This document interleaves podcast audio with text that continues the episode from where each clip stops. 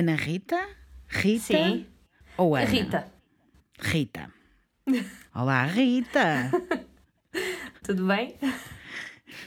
Parece que não tivemos a falar antes. Parece. Para quem está a ouvir, é tipo. Hã? Ok. Estão doidas. Estão, estão completamente loucas. Mas é assim. É para isso que ajudamos também. É outubro. É outubro. Como é que tu estás? Estou bem. Estás? Cansada, mas bem. Bem-vinda.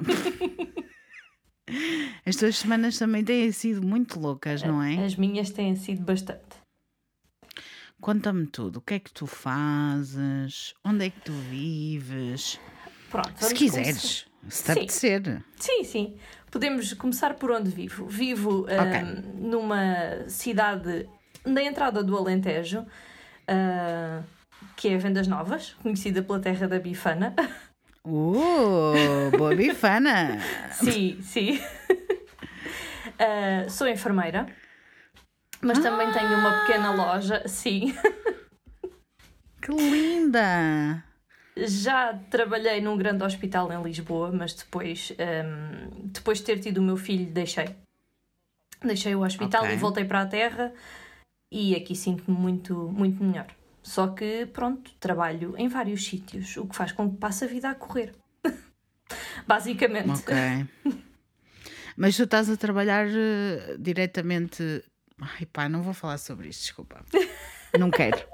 Nem que... É que nem quero saber. Desculpa. Mas Não estás a trabalhar com Covid, pois não?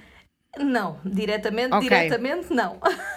Pronto, já tirámos isto de cima da mesa, já nem sequer vai, vamos falar sobre isto.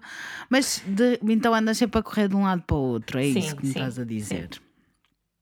Basicamente. Pronto, mas é bom? Não, não é bom. Sim, sim. Vou fazendo várias coisas. Não posso dizer que esteja aborrecida. Olha, Não tenho, não tenho vagar de me aborrecer. não tens tempo. Não, Exato. não tenho Ai, mesmo tempo para me bom. aborrecer. Que bom, ainda bem. Bom sinal. Sim. É bom sinal. E conta-me tudo, como é que tu vieste cá parar? Ao arrepios, com a bilinha. Ah, nem sei. Eu acho que foi através da Mariana, a miserável. Ai, a minha Mas já há linda. muito tempo, mas já há muito Pois. tempo. Ela Muito teve cá em setembro do ano passado, Não, portanto... não, eu acho. Não, mas eu já segui o teu perfil no Instagram há bem mais tempo do que isso. Ah, ok. Ah, e acho que eu vi o primeiro episódio precisamente nessa altura, porque a Mimi o partilhou. Eu julgo é que foi, foi daí. Eu julgo que foi daí. Não tenho bem, bem a certeza. Mas vocês conhecem-se? Eu não a conheço. Ah, Ok. Ela estudou com um amigo meu ah, nas Caldas da Rainha. Não sei se foi exatamente na mesma turma, mas sei que estudaram lá ao mesmo tempo. Ok. Então por isso é que, por isso é que tens uh, connections com ela. Sim, eu acho que sim, já não tenho bem, bem, bem a certeza, porque quando já vão em muitos anos de contas de Instagram a seguir uma pessoa às tantas, já nem sabe porque é que começou a seguir aquela pessoa. Pronto. Então, mas começaste a ouvir e começaste a gostar, mas sempre gostaste destas coisas de crime. Sempre. Eu, quando era mais nova, adorava ver filmes de terror. Não sozinha, acompanhada, porque passava o tempo a gozar com tudo aquilo e a rir-me. E agora já não te rires. Não, não. Agora já não me rio. Ah, não que tenha tido grandes experiências, mas pode-se dizer que passei a ter algum medo de certas coisas. Uh, de espíritos. É isso que tens É medo. sim. ahm, eu trabalhava num grande hospital de Lisboa. Ui, Jesus, vamos, vamos. Story time! Ah, não que eu alguma vez tivesse visto alguma coisa, mas havia. Eu trabalhava num serviço em que tinha que me deslocar entre serviços, fosse a que horas fosse, do dia e da noite. Ah, e, e havia lá um certo corredor hum, que à noite sozinha eu, eu, eu sentia-me mal. Ah, e conheço muita gente que contava histórias ah, daquele famoso corredor. Pronto. Ai meu Deus. Eu não gostava, eu passei a deixar de passar por lá eh, e preferia atravessar metade do hospital numa zona com luz e pessoas do que estás a passar do lá. que passar naquele corredor. Ai Sim. meu Deus. É, sabes aquela sensação do friozinho assim na espinha? Quando uma pessoa vai sozinha num Sei, corredor tu escuro? não sei. Pronto. E eu, hum, não. Mas tipo, sabes de alguém? Alguma coisa que tenha Sim, acontecido? eu, eu- eu- não, que tivesse acontecido, não, mas havia pessoas que relatavam ver fantasmas. Ai, eu adoro fantasmas. O que não me admira, não é? Tendo em conta um hospital daquela dimensão. Yes, obviamente. Havia É, é. com certeza Com- muito morto. Sim, sim, sim, sim. Portanto, era normal. Mas sim, é engraçado como eles se agarram a sítios específicos. Mas eu, eu, a minha cena é: eu acho que há sítios que são mais assombrados, não porque tenha tido mais atividade ali, ou porque. Ou que tenha acontecido ali alguma coisa, mas porque já é creepy, percebes? Sim, o pessoal já tem medo e isso puxa o o- os outros do- os amiguinhos do outro lado sim, sim. para ficarem ali a rondar. sim. Não é especificamente tipo passou-se ali alguma coisa em específico que fez Não. com que Aliás, este corredor que eu estou a dizer nem tem nada. eh, em termos Estás a de, ver? de- Nem é um sítio onde haja sequer um internamento, nada. yes. Neste momento Sim. são gabinetes. Pronto. Si- Sim, mas eu, eu acho que muitas vezes eles também estão em, em sítios de passagem Sim, onde passa era. muita gente. Ali era um Onde sítio durante o dia gente. mu- muito, muito movimentado, com muita gente. Pois e depois à noite eles estavam ali todos. Para sentirem Então- aquele calorzinho humano. Isto não é, tu já agora. Mas tu tens medo. É assim, nunca tive nenhuma outra experiência. Eh, portanto, mas que me dava aquele arrepio na espinha, dava ali aquela zona. Mas de resto, nunca tive assim. Não sei se sou eu que não estou muito atenta. Não, é possível que não. Também eu, eu acredito que se tiver que acontecer, acontece. A única coisa mais estranha que me aconteceu, eh, aqui já há muitos anos, ehm, foi, acho que foi no ano em que a minha avó morreu. Minha avó materna. Ah, ela tinha um número de telemóvel praticamente igual ao meu, mudava o último número. Só. Ok. E então, ah, houve assim uma semana estranha, eu estava no- estava a tirar o curso, eu estudei em Évora, e nessa, nesse dia apareceu, olhei para o telemóvel e tinha o número dela no visor do telefone. Depois fui para casa e quando estava sentada lá à mesa a, a estudar, caiu-me o varão do cortinado em cima. Não me bateu na cabeça, mas quase passou-me assim. E eu, está aqui qualquer coisa. Alguém Que quer dizer bem. alguma coisa, mas eu não estou a perceber. Sim.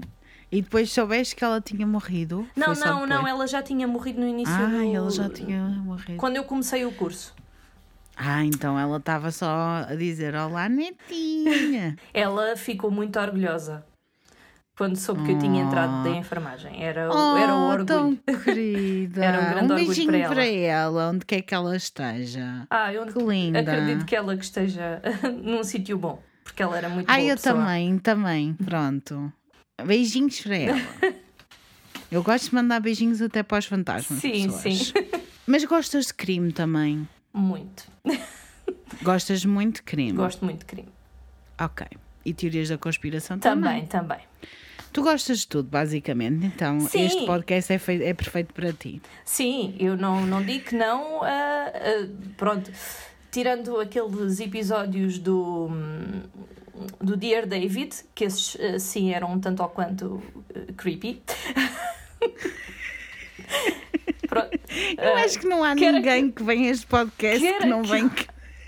é, é, é um, é um bocadinho assustador. Ah, Ah, eu tenho, eu tenho um. Eu tenho um preparado para a semana. Meus amigos, vocês não estão preparados. É assim, eu sei que é que vos arrepia, não é? Toda a gente me fala no Dear David. Eu não quero dar spoilers, que eu odeio. Se há coisa que eu odeio é dar spoilers. Mas preparem-se que na semana do Halloween, meus amigos vão. Eu não sei se calhar fazer um bocadinho de cocó nas, nas calças. Não sei. It's going to have poopy. É assim, também é para isso. É isso, vamos começar, vamos começar todos a usar uma fralda que é para prevenir. Hoje também te trago um caso mega assustador. Ai, eu é, não sei se tu tens estado a acompanhar outubro. Sim. Pronto. Eu sinto que eu consegui fazer a coisa de uma forma em que fosse escalando. Cada vez fica mais creepy, cada vez fica mais creepy. E é assim, esta semana vai ser creepy, mas para a semana. Uh, uh.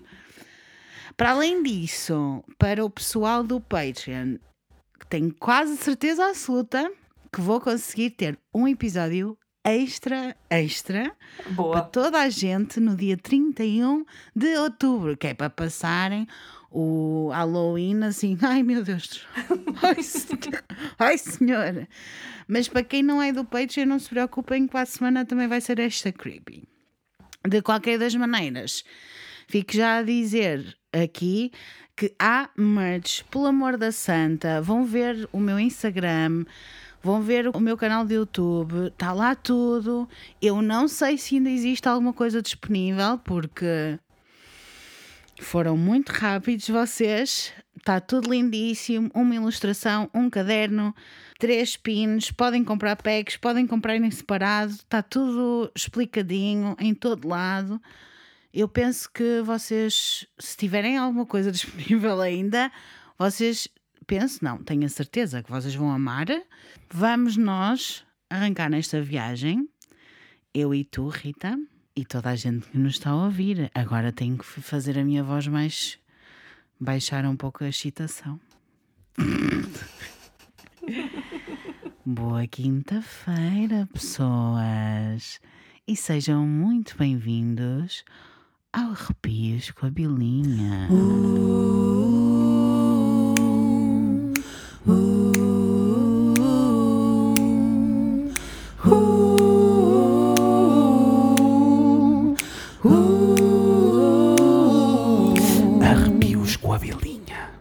E com a Rita também. Yay! O que é que nós vamos falar hoje?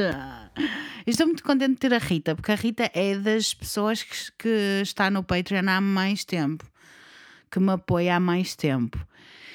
E eu tenho a dizer que eu descuidei-me um pouquinho, que ela já devia ter vindo cá há mais tempo.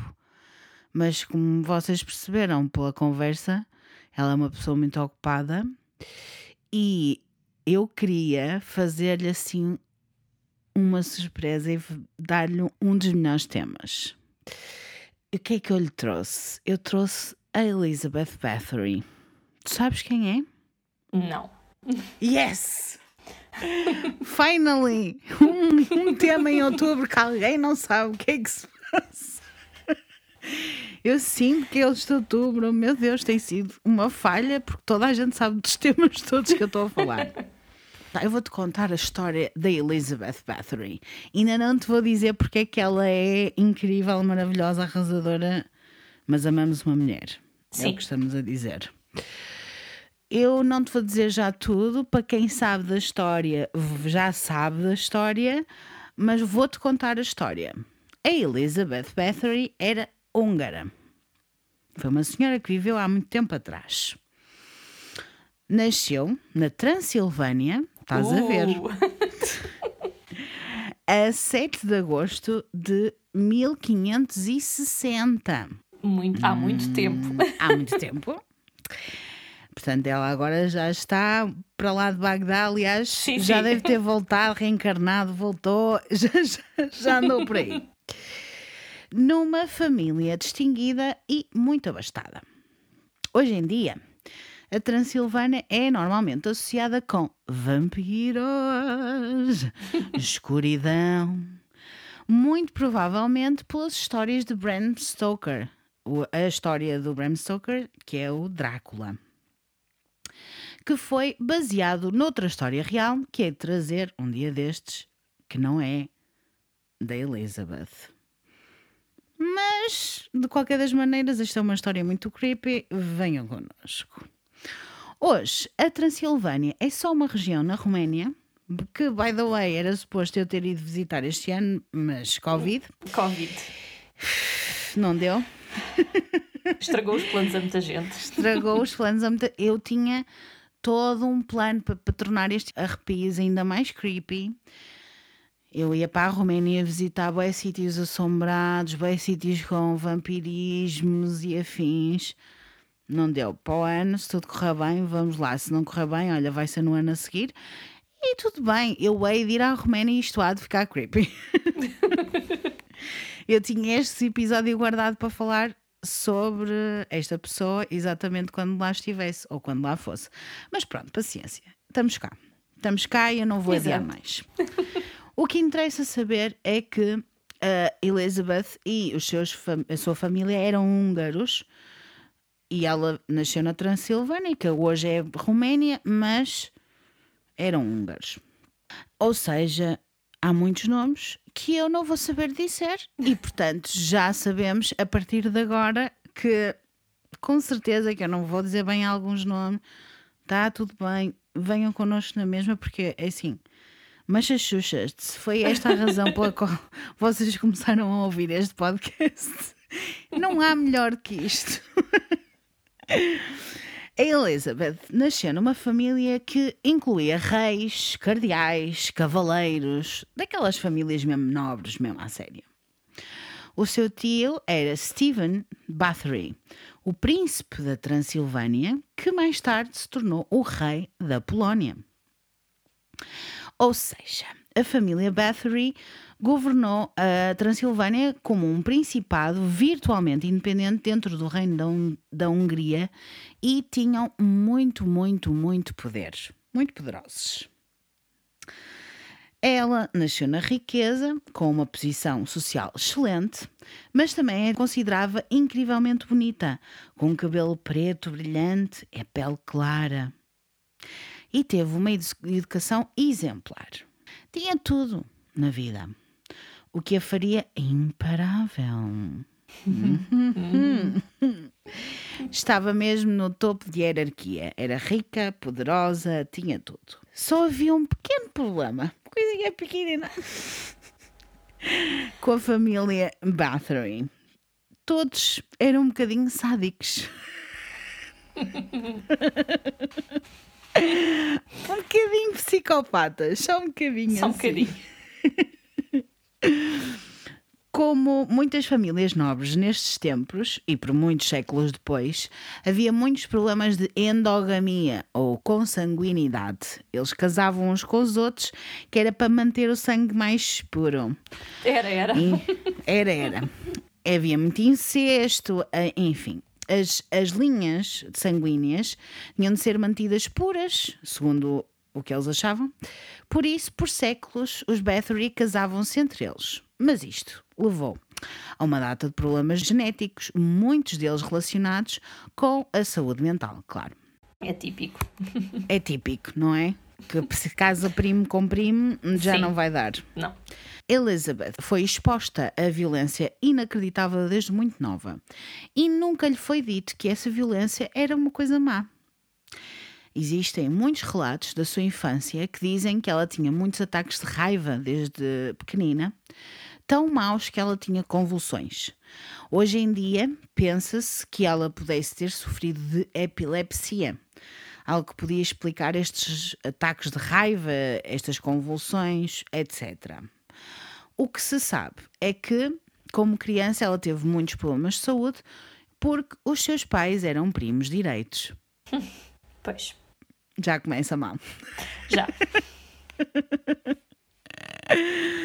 Enquanto criança, Elizabeth assistia aos oficiais do seu pai a falar com os camponeses que viviam nas propriedades das redondezas por nenhuma razão, só pelo prazer da tortura, porque claramente o pai estava ali tipo para lhes dar na cabeça e não só, para lhes dar no pelo também.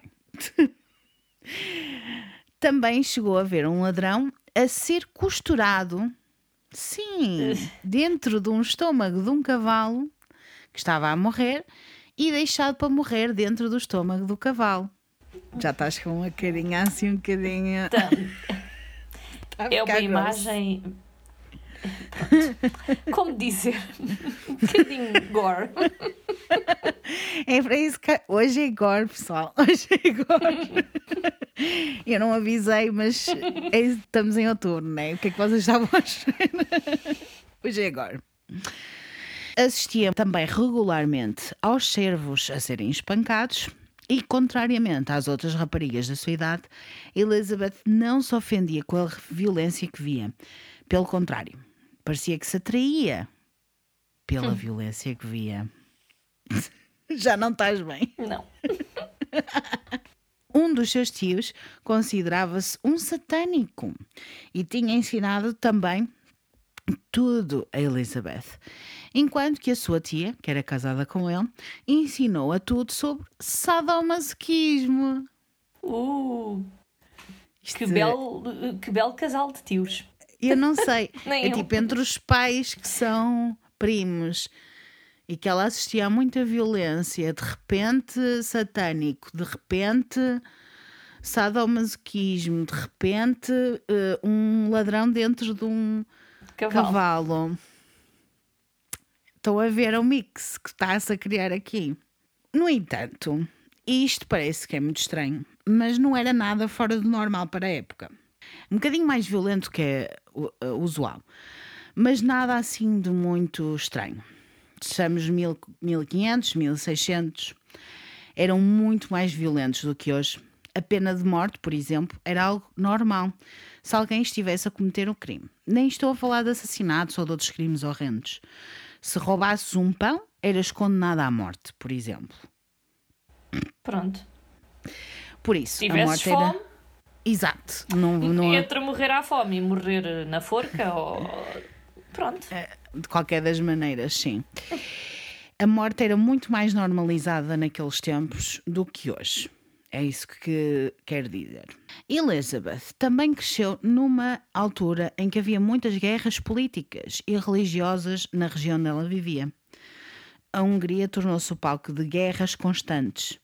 Os imperadores Habsburg da Áustria, os otomanos e a nobreza húngara andavam sempre à pancada uns com os outros.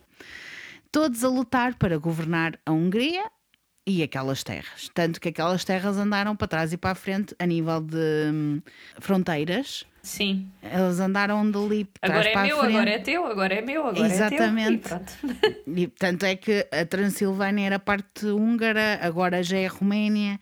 Lá está, aquilo havia. andavam todos à, à pancada para definir quem é que era quem. Por isso, podemos imaginar que Elizabeth, durante toda a sua infância, ela teve contato com muita violência, tortura e afins. Aos 10 anos, ficou noiva ou prometida de um homem chamado Ferenc Nadasti, de outra família húngara aristocrata, também com muito dinheirinho. Mas não primo. pingolim. Não primo, era Pronto. outra família. Menos mal, menos mal. Menos mal. Pelo menos isso. Não foi casar com um primo. Foi uma ligação normal e boa, porque na altura era normal ficarem prometidos muito cedo e principalmente se eram aristocratas, eles tinham ali, eles queriam fazer ligações que fossem fixe uns para os outros, que fizessem crescer ambas as famílias.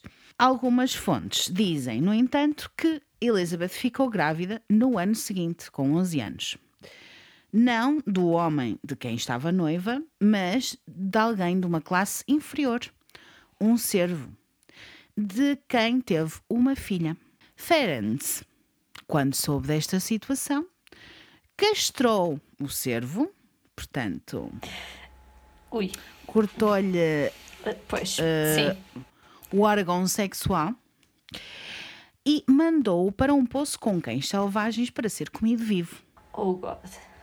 A menina teve o nome de Anastasia Bathory e nunca mais soube dela. Talvez tenha sido dada a alguém para a criar longe daquela família, ou talvez Ferenc também a tenha dado aos cãezinhos. Ai, Hum, nham, nham, nham, nham. Criancinhas, nham, nham, nham, nham. Pois.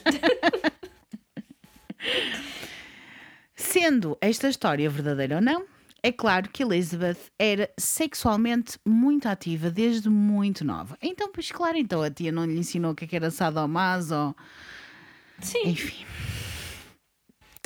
Casar, ter filhos com 11 anos, coisa normalíssima. Eu, eu juro que eu às vezes fico assim. Eu com 11 anos gostava de jogar à bola. Quer dizer, Eu aos 11 anos brincava com carrinhos. Eu sempre Pronto. fui um bocado.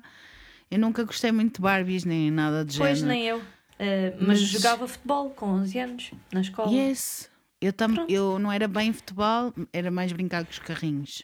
Mas pronto. Eu fazia histórias com os carrinhos. Eu andava com os carrinhos e fazia as histórias. Pronto. Tipo, este vai a não sei onde, este vai a aquele. Depois andavam, depois tinham acidentes. Por isso é que eu hoje não conduzo nem penso em nada disso. Acho que devo ter ficado com um trauma que eu mesmo que eu mesma causei a mim mesma. Uma vez noiva de Ferenc, acho que é assim que se diz, Ferenc, ou Ferenc, não sei mudou-se para o seu castelo. E a sua educação começou a ser responsabilidade da sua futura sogra, Orsolia Nandasti. Uma educação que incluía ler, escrever e muitas línguas diferentes, aprender muitas línguas diferentes. Mas também como fazer tarefas diárias e tomar conta do marido. Elizabeth falava muitas línguas, como sabemos, incluindo húngaro, eslovaco, francês, grego, latim, alemão e outras.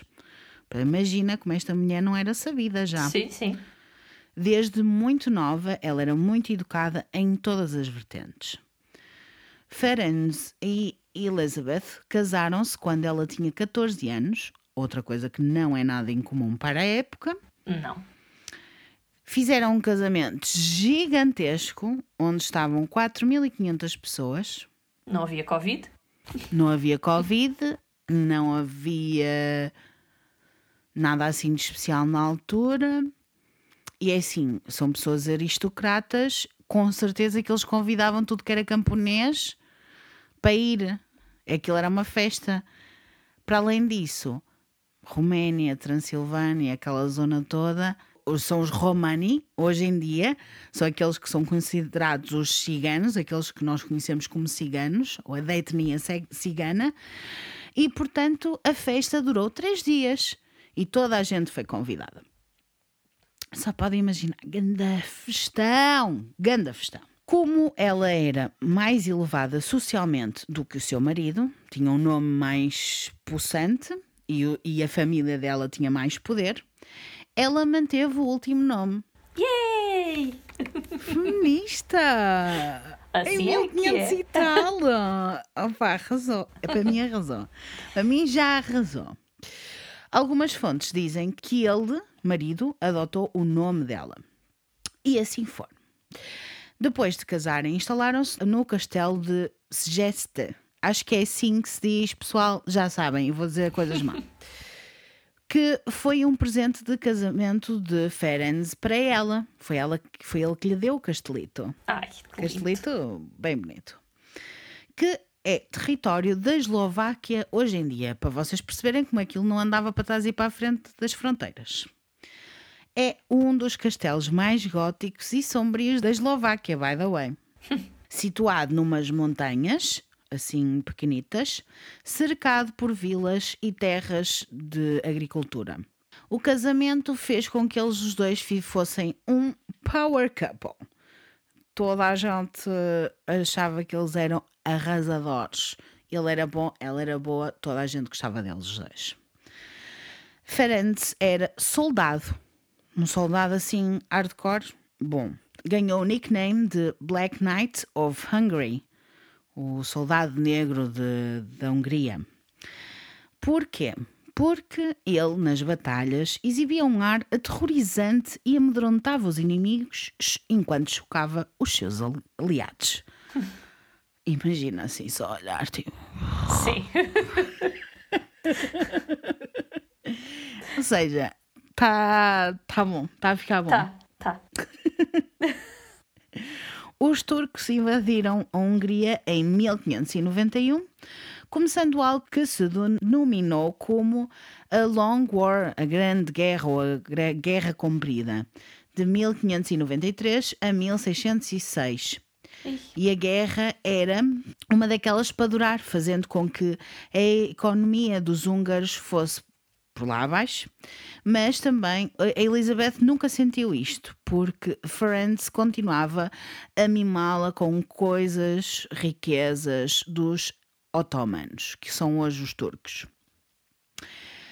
Eram muito ricos, os dois, tanto que chegaram a emprestar dinheiro ao reinado da Áustria, aos Augsburgs, para manter o país à tona da água, na altura que eles dominavam a Hungria.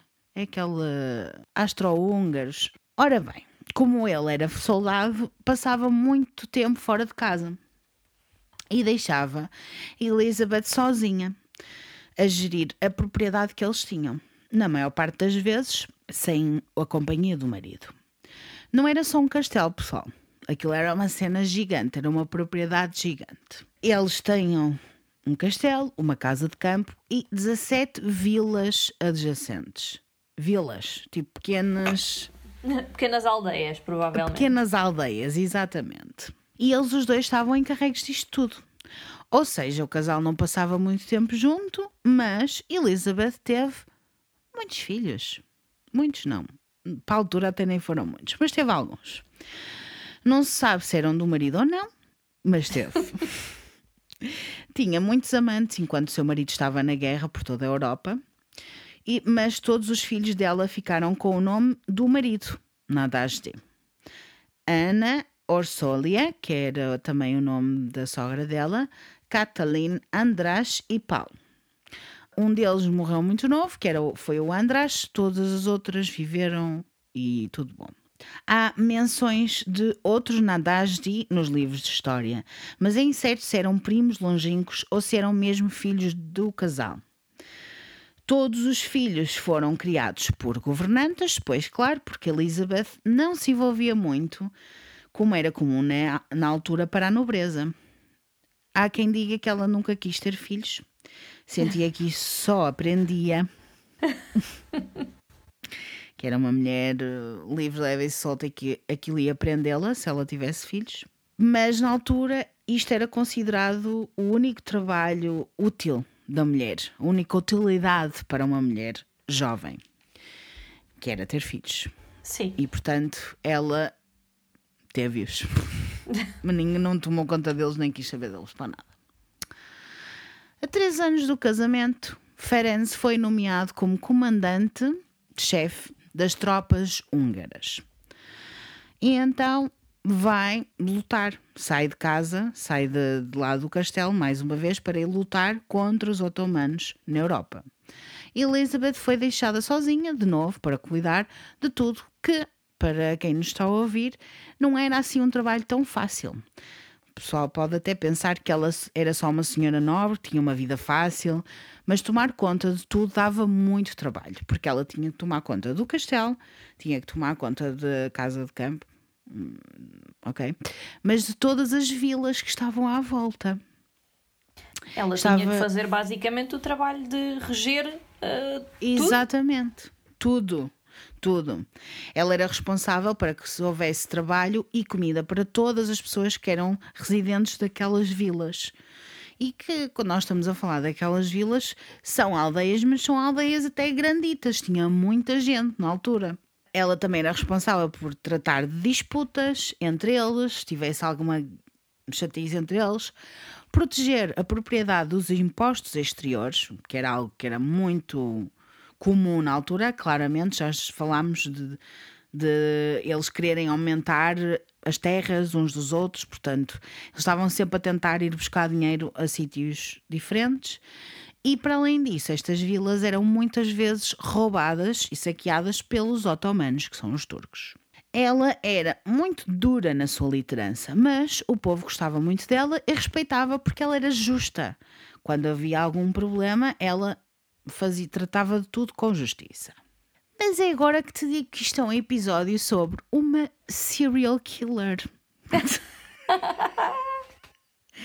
é agora o twist. O twist, para quem já conhecia esta história, para quem já sabe a história desta pessoa, já sabia que ela era uma serial killer. Ela amava matar, mas assim, Pois coitadinha, começou logo desde pequena. exatamente. Não é? E há quem diga que ela é a pior serial killer da história. A história dela é brutal. Foi acusada de ter morto mais de 650 pessoas. Ai, 650 pessoas entre 1590 e 1610, portanto 20 anos. Embora o número seja muitas vezes debatido, mas é na ordem das centenas com certeza. Até tem um lugar cativo no Guinness World of Records. Sim, ela está lá na Guinness. Como tendo o maior número de vítimas de assassinato. Existe muita especulação de que Elizabeth pode não ter sido sequer uma assassina, a gente já lá vai chegar. Mas é assim, casos históricos. Nós sabemos que é mesmo assim. Nós nunca sabemos qual é a verdade, porque quem conta um conto acrescenta um ponto e uma pessoa nunca sabe se é verdade ou não. O que interessa é que ela é conhecida como a Condessa Sangrenta. tenho a sensação que já ouvi esse nome a alguns, sim, de facto. Ah! Ou a Drácula Condessa Real. Mas o ela não assassinava com dentadas no pescoço. Não sabes, não sabes, não sabes. O que interessa é que ela adorava matar, as pessoas sabiam disso. Mesmo as pessoas que estavam lá nas vilas. Existiam alguns rumores de que Ferenc sabia das tendências sadísticas da sua mulher e que até lhe construiu uma câmara de tortura dentro do castelo, só para agradar. Mas ficava fora dos assassinatos, só deixava a mulher fazer o que quisesse no seu hobby, entre aspas. que era matar pessoas, the way. Uma vez, de volta da batalha, Ferenc encontrou uma cerva nova, uma miúda nova, nua e amarrada a um poste fora do castelo. O seu corpo estava coberto de mel, o que atraía formigas e moscas que estavam a devorá-la viva. que bom, não é? Delícia! que boa imagem. Quando questionou a sua mulher, ela disse simplesmente que tinha apanhado a rapariga a roubar a fruta do seu quarto. Por isso era um castigo apropriado. E era, para a altura, era um castigo apropriado. No entanto, porém, contudo, há quem diga que foi ele que lhe ensinou as suas maneiras de torturar, como enrolar peças de papel oleado, pô-las no meio dos dedos dos pés de uma rapariga e atalhos fogo. E ela depois ardia toda. Oh, God. É também dito que ele lhe deu uma luva com garras, a Elizabeth, para ela arranhar as caras das raparigas desobedientes. Ui, que belo casal, portanto, está visto? Ui, um casal, não sei, perfeito? Eh, Pois, se, se ela matava lá na sua masmorra e ele em batalha, estavam bem um para o outro, pronto. Mas há outra influência importante para esta história, Ana Darvolia, que era serva dos Nadasdi há muitos anos e que, em 1601, entrou no círculo pessoal da Condessa Sangrenta, da Condessa Elizabeth. Existem muitos rumores de que ela era uma bruxa, Halloween. Mas as evidências sugerem é que houve uma mudança drástica de personalidade na Elizabeth assim que Ana entrou naquela casa, naquele meio deles, no meio deles. Ela tornou-se mais sádica e, portanto, há quem diga que Ferenc ensinou-a a torturar e Ana a ensinou-a a matar. E pronto. E é isto. Um belo triângulo, portanto. Mas tu não estás à espera do que vem aí. Não. Ferenc Nadasdi morreu a 4 de janeiro de 1604, com 48 anos, depois de uma doença de há quem diga um ano, há quem diga quatro, whatever. Ele estava muito mal, estava já paraplégico, o que na altura era Pois. muito difícil de tratar e ninguém sabia muito bem o que é que era. Não sabe se. Não sabe porque é que ele morreu, mas ele morreu. O que interessa é que eles estavam casados há 29 anos. E depois da morte do seu marido, começaram a espalhar-se vários rumores pelo reinado sobre Elizabeth Bathory e o seu hobby tão incomum. Hobby. A gente vai, vai dizer que ela Pronto, é um é hobby. como se estivesse a fazer tricô.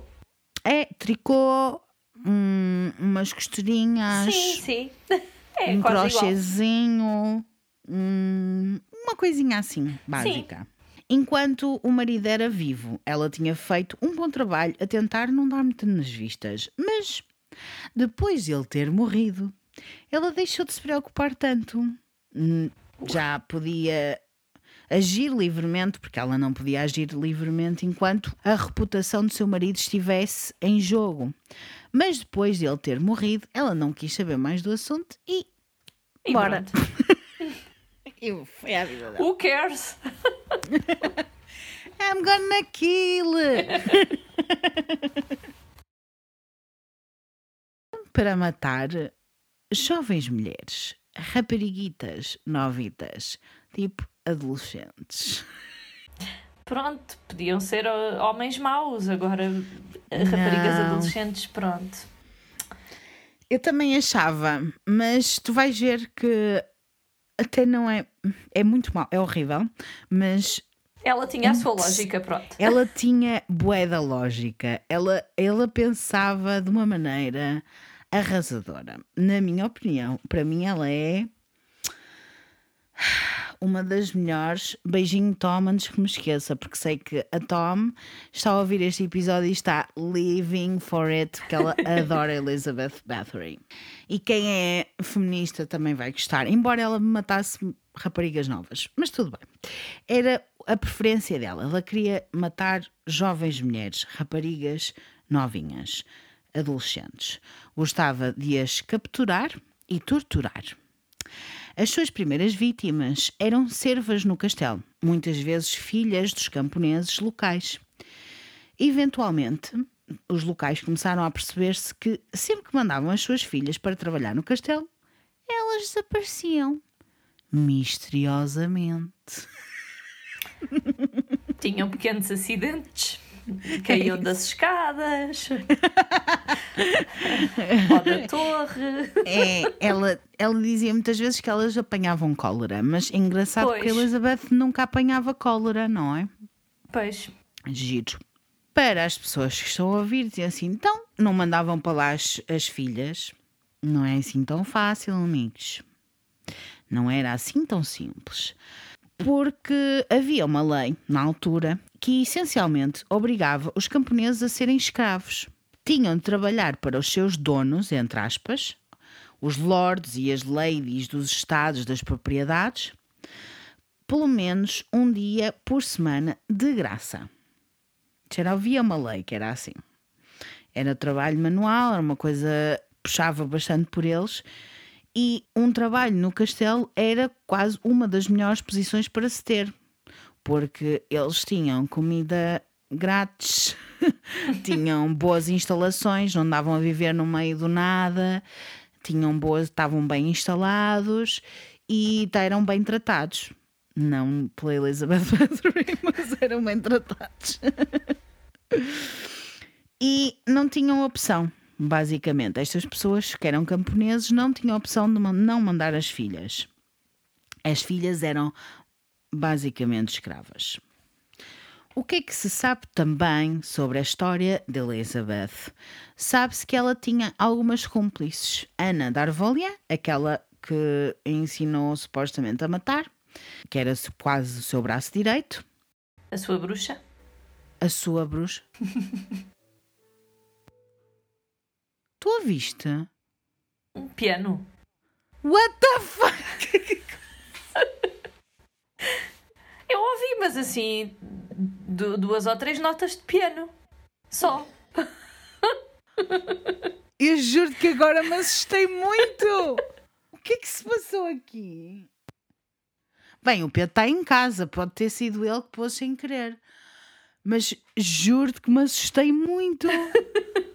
Tu viste a minha cara, tu viste a minha cara, tu agora podes testemunhar. A minha cara estava. O que é que se está a passar aqui? Mas Se calhar foram foi tipo que pôs duas. a música e esqueceu-se. Esqueceu-se, com certeza. Pronto. Vamos, vamos, vamos tentar Vamos acreditar foi que isso. Vamos acreditar que sim, mas eu vou deixar esta parte para o pessoal ouvir. Se tu ouviste, eles devem ouvir. Eu espero que se ouça, pessoal, porque ouviu-se um piano aos berros aqui em casa. Eu juro-te que me assustei tanto, mas tanto agora. Uh, ah, voltando a Elizabeth Bathory, ela tinha algumas cúmplices. A Ana Darvolia, que era o seu braço direito, ah, que era a bruxinha. Ilona Joe, uma enfermeira que trata- tomava conta dos seus filhos. Outra amiga desta Ilona, ou Gilona, não sei como se diz o nome dela, peço desculpa, chamada Dorca, e uma lavadeira chamada Kathleen. Há várias pessoas que dizem que havia também um rapazito que era deformado na cara e que, portanto, ela também gostava dele e tudo bom, que era cúmplice dela.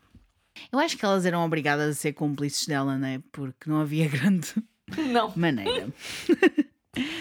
No entanto, as mais sinistras, dentre das cúmplices dela, eram Ana e Dorca, que tentavam ser cada uma pior que a outra a tentar causar dor às suas vítimas. Que gangue. É isto. Basicamente era um gangue e gostavam muito de coisa. Agora é que fica dark, pessoal. A Elizabeth tinha um interesse particular em sangue humano. Pronto. Uma noite, uma das suas servas estava a penteá-la e, sem querer, puxou-lhe o cabelo. Elizabeth não reagiu logo, ficou só a olhar para ela. Ficou à espera. Mais tarde, viu esta rapariga a brincar com outra serva enquanto tentavam picar-se uma à outra com agulhas. Elizabeth tirou-lhe a agulha e picou. sem parar. Mas levou isto a um outro extremo. Depois de a picar, lambeu a agulha e espalhou o sangue da menina nas suas bochechinhas. Para ficar mais rosadinha. É Isso. Para ficar- Era o rujo natural da altura. Eu não estou bem com esta informação.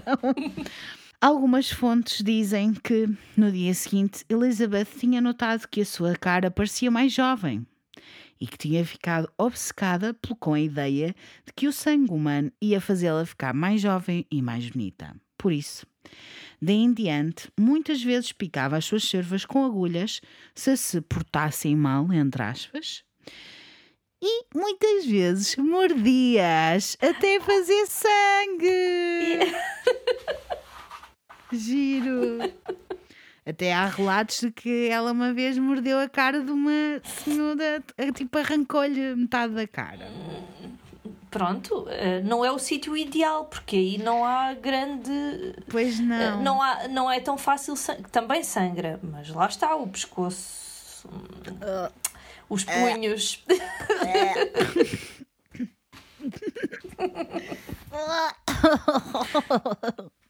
É muito, sabe muito a ferro. Sabe muito a ferro. Se calhar era por isso. Não sei. Eu, eu não faço ideia porque é que ela achava que aquilo ia fazê-la mais nova e, e bonita. Era isso que ela dizia, mas pronto. Qualquer coisa servia para atiçar Elizabeth, seja falhar um ponto nas costuras, quando elas estavam a costurar. Elizabeth começava com assim a fitar as pessoas, com aquele ar assim meio assustador, meio totalmente assustador, um ar assim maldoso e doentio. E qualquer pessoa que fosse torturada era despida antes e depois picada repetidamente com agulhas por eh, Elizabeth, ou então ela divertia-se só com tortura psicológica. Espetava-lhe uma agulha no dedo e dizia: Se magoa uma puta, ela pode tirá-la. E a rapariga pensava assim: Ok, está-me a magoar, tirava a agulha, né? Elizabeth pegava numa faca e cortava o dedo da rapariga. Ui. Ai. blood, blood, blood, blood, só sangue em todo lado. Ou seja, isto por, quer dizer que as cervas tinham muita sorte se só perdiam um ou dois dedos. Menos mal. Podia ser. Exatamente. Se ela se lembrasse Podia de cortar a- a mão, era pior. Era. Pronto. Ou outras coisas. Outra coisa. Ao longo do tempo, os castigos cresceram e ficaram fora de controle. Ela gostava de causar dor a estas jovens raparigas, que ela não gostava, não é? E lentamente começou a comprar uma série de instrumentos de tortura.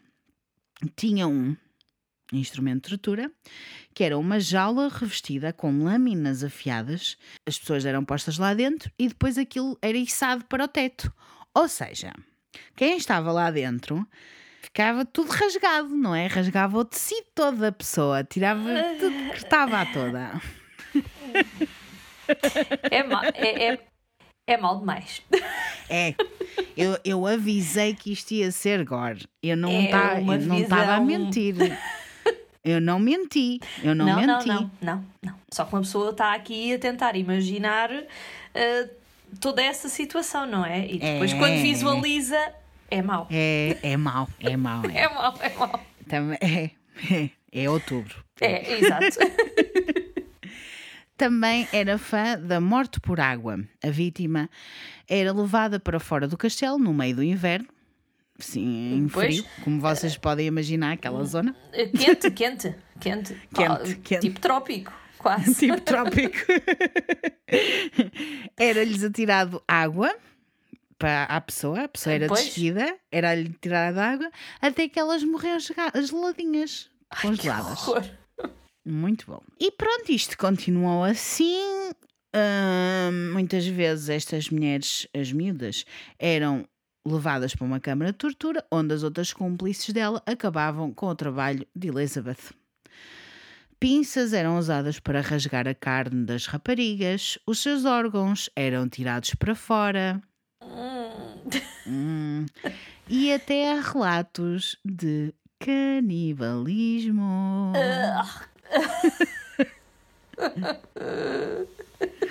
Eu disse que a partir de agora ia ser gore. Eu não eu não estava a mentir. Tirar órgãos ainda vá. Agora, canibalismo. Tirar, tirar órgãos ainda vá. Imagina uma pessoa toda aberta e só os órgãos de fora. E elas todas tipo presas. Que era isso que ela fazia, né?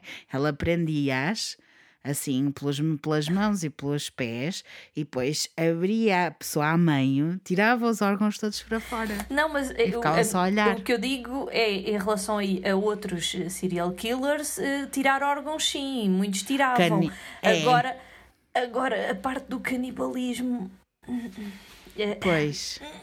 pronto. Eu acho, eu acho que agora é que vais ficar chocada.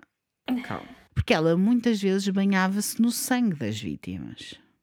Eh, Ela matava-as, drenava-as, tirava-lhes o sangue, porque acreditava que o sangue lhe dava poder, que teria uma beleza e vida eterna.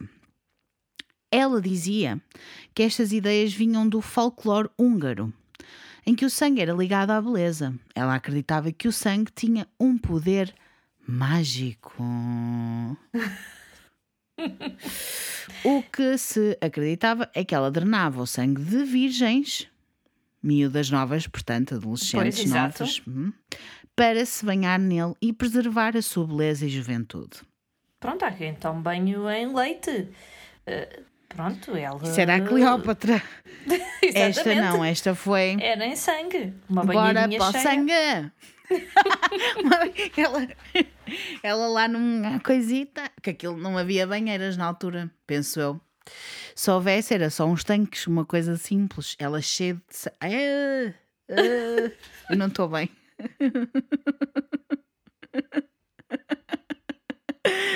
Eu disse que ela era a condessa sangrenta, não é? Pois, Não- exato. Não estou a mentir. Não. Até agora não menti. Muitas fontes sugerem que Elizabeth tinha prazer sexual e psicológico pelos seus crimes. E que também este prazer poderia estar ligado à sua epilepsia sugerida. Porque ninguém sabe se ela tinha epilepsia ou não. Porque, supostamente, existe uma ligação entre epilepsia e violência. Embora raros, comportamentos agressivos e violentos podem ser associados à epilepsia, especialmente se existem convulsões nos lobos temporais ou frontal. Se Elizabeth tinha este tipo raro de epilepsia, poderia explicar muita coisa. Estou a ser técnica. Já não dá para estudar porque podiam ter preservado o cérebro dela em formol, mas nunca se Podiam. lembraram disso. Em 1609, o braço direito de Elizabeth, Ana d'Arvolia, morreu com um AVC. Ao mesmo tempo, Elizabeth ficou, começou a ficar com menos dinheiro. Os filhos haviam crescido e casado e, por alguma razão, sentiu que precisava de uma classe de vítimas assim melhor, mais avançada, mais com mais dinheiro. Então começou a aproveitar-se de raparigas enviadas para ela de famílias nobres locais. Ela decidiu abrir uma escola para jovens raparigas, uma escola entre aspas, porque não era uma Pois. escola, não é? Era a desculpa perfeita para torturar raparigas novas de classes mais elevadas.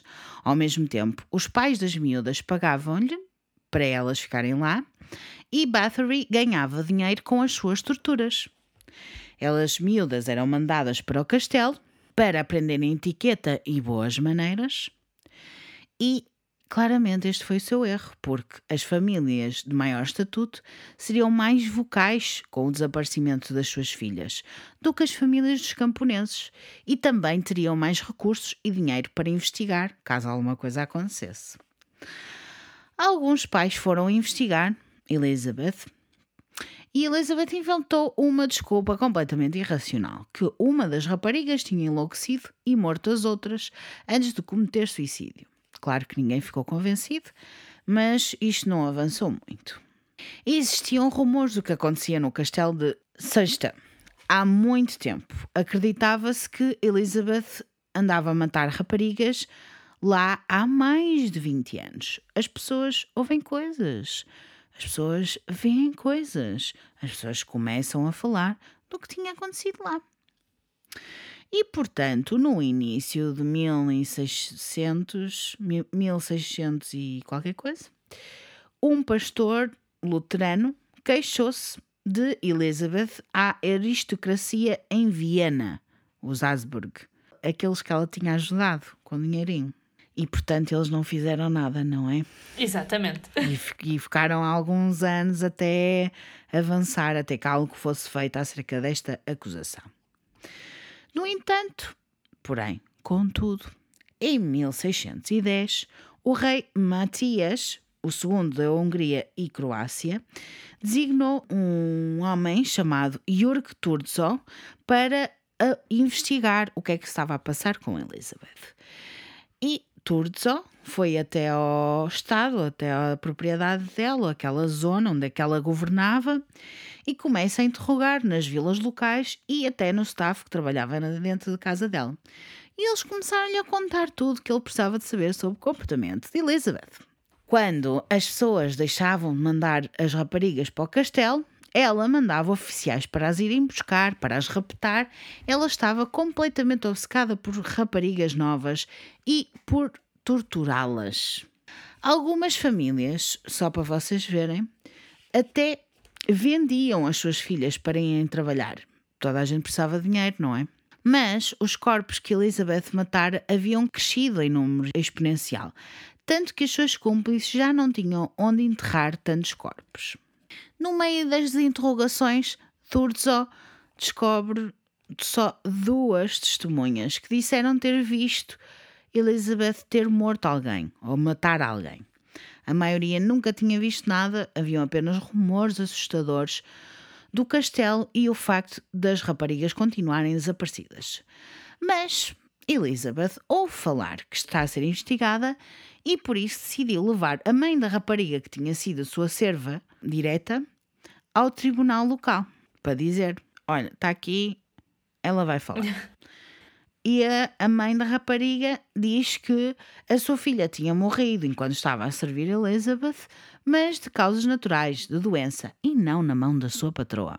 Jamais. Jamais.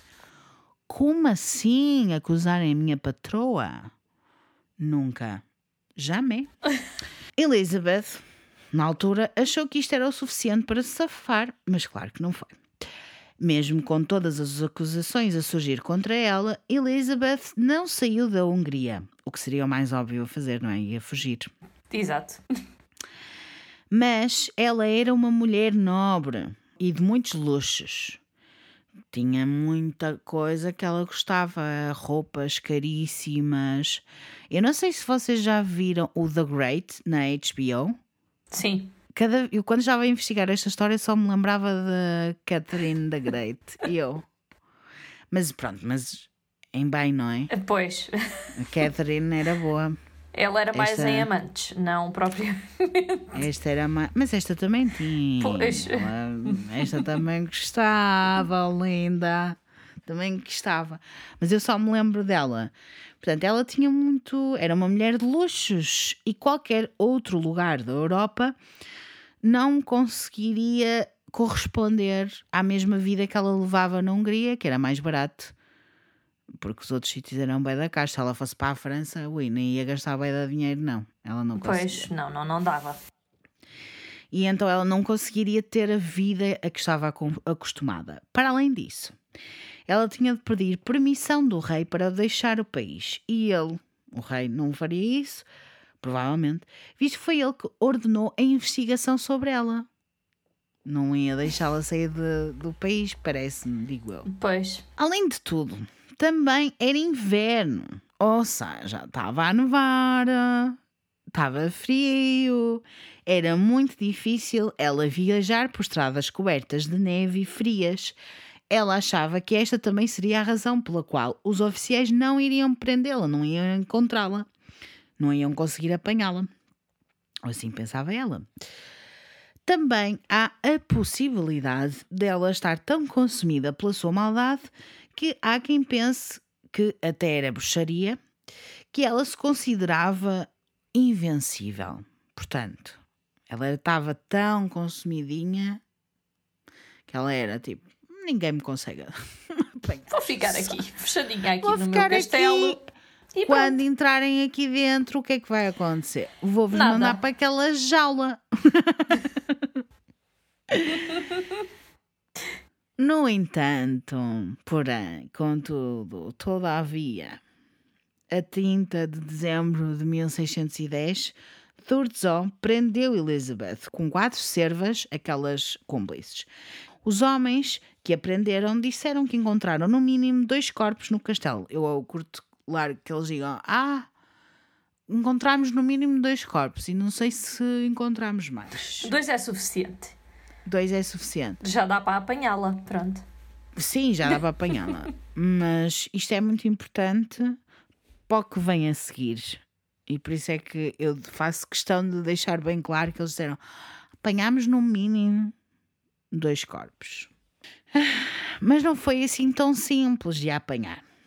O trabalho de Turzon era também evitar um escândalo público, porque ela era uma mulher Da nobreza. não é? da nobreza, não é?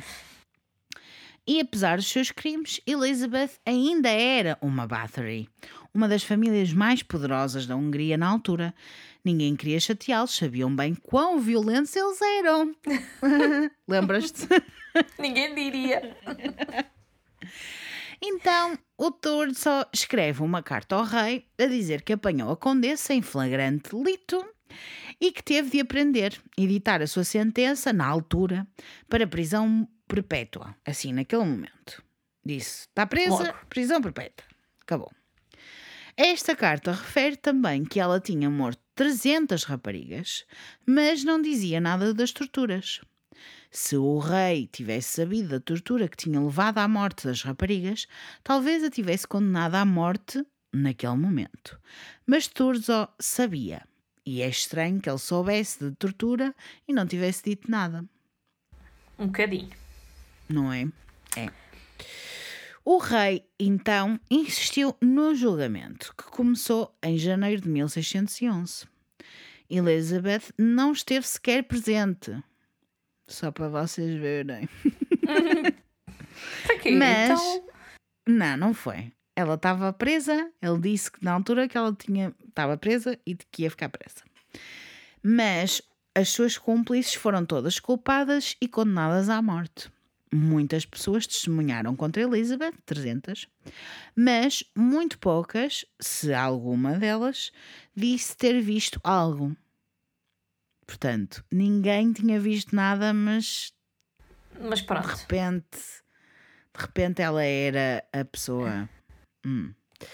Todos os depoimentos destas testemunhas eram baseados em rumores que tinham ouvido. As testemunhas que tinham dito que tinham visto algo, assim, com os olhinhos dela, que a terra um dia havia de comer, só admitiram que o tinham dito que tinham visto algo, assim com os olhos que a terra há de comer, depois de terem sido instruídas por Thurso. Hum. E estamos em 1611 eh, Sim. e já funcionava assim. É giro. É, é, é. 2020 e por vezes Como tão continuamos pouco igual. mudou. Pronto. Eu acho que é muito engraçado como um julgamento em que é uma mulher a ser acusada de ter torturado e morto alguém, a acusação usar tortura como maneira de, de ter informações das testemunhas. Sim. Porque estas testemunhas que disseram que viram foram torturadas para dizerem que viram. E depois, em tribunal, já disseram que não estavam lá. Foi Pois, Thurso que lhes é. disse para elas disserem. É engraçado. What the fuck? Não dá para perceber. Não é para perceber, não é? Pois. Eu acho que não é para perceber, mas. Mas há uma série, acho que é uma série na Netflix, que é aquela dos Confession Tapes, não é? Hum, não sei. Mas acho que é uma série, eu não me lembro do nome, em que basicamente é bastante revoltante para quem gosta de casos policiais e de ver estas coisas e de perceber o quão incompetente uma polícia é, porque é. Não vamos mentir, a polícia Não. é bastante incom- incompetente, aliás, como vários casos que eu já vos trouxe aqui neste podcast. Vocês veem nessa série montes de pessoas a serem acusadas de fazer coisas porque estão em salas de interrogatório e os polícias fazem-nos confessar. São obrigadas E- e a se confessar. fôssemos nós a estarmos numa, numa situação dessas, Sim. não sei até que ponto é que também não iríamos fazer o mesmo e se calhar dizer que tínhamos feito alguma coisa pela pressão e tortura, porque nem precisa de ser físico, basta psicológico, Sim. não é? E Sim. Basta ameaçarem a nossa família, basta, sei lá, horas e horas e horas sem poder ir à casa de banho, sem beber um copo de água, sem comer nada, sem a estar constantemente a ser pressionado. Sim, Até que é ponto é aquela que que foste não- tu, não foste tu. Como é que tu. É? É? é aquela coisa do. Como é que podes garantir que não foste tu? O que é que estavas a Sim. fazer? Onde é que estavas? Como é que. Não sei o quê. Sim. E, e tu estás ali não sei quantas horas sem dormir, muitas vezes. Aquilo é tipo. Muitas Sim, vezes sim. É, é tortura mesmo psicológica. É, é tortura Sem psicológica. dormir, eh, sem comer, sem beber água, sem ir à casa de banho, eles estão ali em cima para tentar ter um, uma confissão da tua parte. E é muita gente, muita gente acusada que é inocente. Muita gente acusada que é inocente. Assim, no- na pressão do momento. Também existe outra série que também não me lembro do nome, é os Big Five, qualquer coisa assim do género, na Netflix, que são cinco miúdos negros que são acusados de terem violado e morto uma rapariga na- em Nova York e é horrível. Essa série é absolutamente não, revoltante. não. É horrível. Isto para dizer que eu compreendo a parte de alguém dizer que fez algo, que viu alguma coisa quando efetivamente não viu, porque é torturada para o Sim. fazer. Sim, Psicologicamente é incutida para aquela ideia e depois vai ficando e a pessoa acaba por acreditar numa coisa que nem sequer viu. É, como as memórias falsas que nós temos de Isso. infância e tudo mais. Se tanto nos Tantos. questionarem com, a- com aquela informação, nós vamos Yeah. acabar por achar Sim. que aquilo efetivamente aconteceu. Sim, senhor, concordo totalmente. Voltando à história de Elizabeth, três dos, de- das cúmplices foram condenadas à morte. Uma delas acharam que ela era boazinha e foi só condenada à prisão perpétua. Mas as três das cúmplices foram condenadas à morte por terem sido cúmplices do assassinato e, e as execuções incluíam algumas das práticas que Elizabeth usava com as suas vítimas. Oh, por favor. Isto só mostra como é que esta época era, não é? Tão cruel, tão brutal, tão. Que medo. O que é que incluía? Então, as execuções.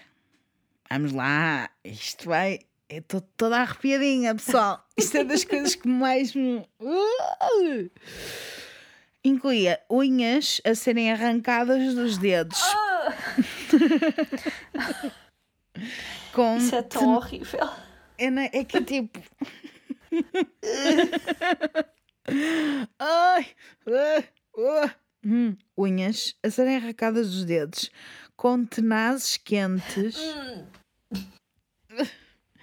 e pessoas, estas três mulheres, foram amarradas a postes e foram queimadas vivas. Ai, que horror. Eu não estou bem. Não estou bem, tenho que respirar um pouco. Eu gostava só de reforçar que estas mulheres eram cúmplices dela. Pois, ela estava lá fechadinha na cela. É, e se calhar, muito provavelmente, eu quase que posso dizer com toda a certeza, elas eram obrigadas a serem cúmplices dela. Elas também podiam ser sádicas. A gente não pode descartar essa opção, não é? Mas Sim. estas mulheres não tinham dinheiro. Ela tinha. E é isto que eu gostava que vos deixasse assim nessa E cabecinha elas a também podiam ter sido ameaçadas alguns por ela com alguma situação que as deixasse com tanto medo que, entre uma Sim. coisa e outra, pronto, elas acabavam por ajudar nas torturas. Certo. E a Catalina, ou Kathleen, que foi, a, que foi presa, foi acusada e condenada à prisão perpétua em vez de morte, dizia que foi obrigada a fazer muitas das coisas e foi por isso que ela não foi condenada à morte e foi só condenada à prisão perpétua. E as outras nas acusações no meio do tribunal também disseram que ela era muitas vezes apanhada a levar comida e bebida às pessoas que estavam presas nas, na câmara de tortura. pronto. Portanto, ela não era assim tão mazinha, só que era obrigada a fazer as coisas, não é? Pois. E E tinha ao pena das tempo- pessoas que ali estavam. Exato. E ao mesmo tempo tentava ajudá-los, só que não conseguia muito. E pronto, e foi isto. Eu não sei como é que eles não a mataram. Isto também foi um bocado burrice, não é? Chegas a um ponto em que já percebes que a mulher está a tentar ajudar, matas também. Pois. Eu, se fosse, isto é uma coisa de inteligência, não é?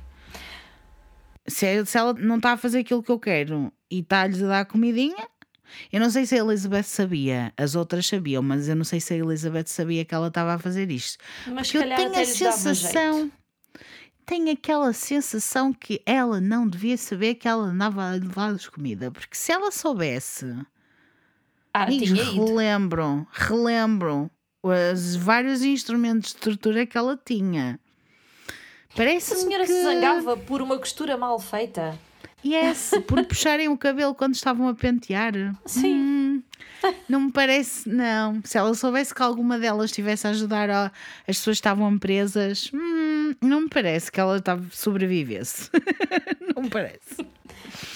Portanto, elas foram condenadas à morte, uma delas foi presa, mas então e Elizabeth? A sua linhagem e o dinheiro foram a sua salvação. A classe social era tudo nesta altura. E hoje em dia também não é muito longe. Estava apenas presa no seu castelo, mantida numa torre, muito apertadinha e sem janelas, só com os buraquitos para ter luz e ar. Qual Rapunzel? Qual Rapunzel? Foi mantida ali, sozinha, por quatro anos, até morrer em agosto de 1614. Com 50 e qualquer coisa anos, já não me lembro, 54, acho eu. Na noite antes de morrer, queixou-se que tinha frio ao guarda que estava à porta lá da torre, que lhe disse: Malheira, que é assim que eles falavam com certeza. Ah, deixe-se merdas, vá-se deitar, não é nada, não é nada. E ela foi-se deitar. Na manhã seguinte, estava morta. Ninguém sabe qual foi a causa de morte dela, ninguém sabe porque é que ela morreu, mas também naquela altura eles caíam que nem tortos. E até ela durou muito tempo 54. Mesmo Durou assim. bastante. Yeah. Homens e mulheres nobres eram enterrados meses depois da sua morte. Isto é o contexto. Os seus corpos eram mantidos nas masmorras ou nos, nos andares de baixo vá, do castelo, cobertos por blocos de gelo, até que todas as medidas para o funeral fossem tomadas, porque o funeral era quase como um casamento também, era uma coisa enorme, uma coisa tinha que ser tudo muito bem preparado e não sei o quê. E mesmo com tudo que ela fez, ela ainda foi enterrada como uma mulher nobre. Teve mais dignidade do que aquelas que foram acusadas de serem cúmplices dela. Foram todos sentenciados à morte, menos uma, que foi prisão perpétua, mas também não deve ter durado muito, porque naquela altura, se o pessoal era preso, um podia ter uma tuberculosita, uma cólera e já iam todos. Eram logo. Há várias coisas que eu tenho a dizer. A história de Elizabeth não é assim tão direta como se pensa, ou tão simples de dizer.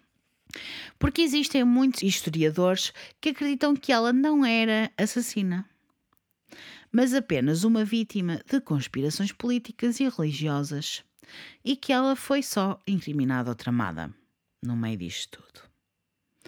E eu quero deixar aqui este pequeno eh, ponto de interrogação na vossa cabecinha.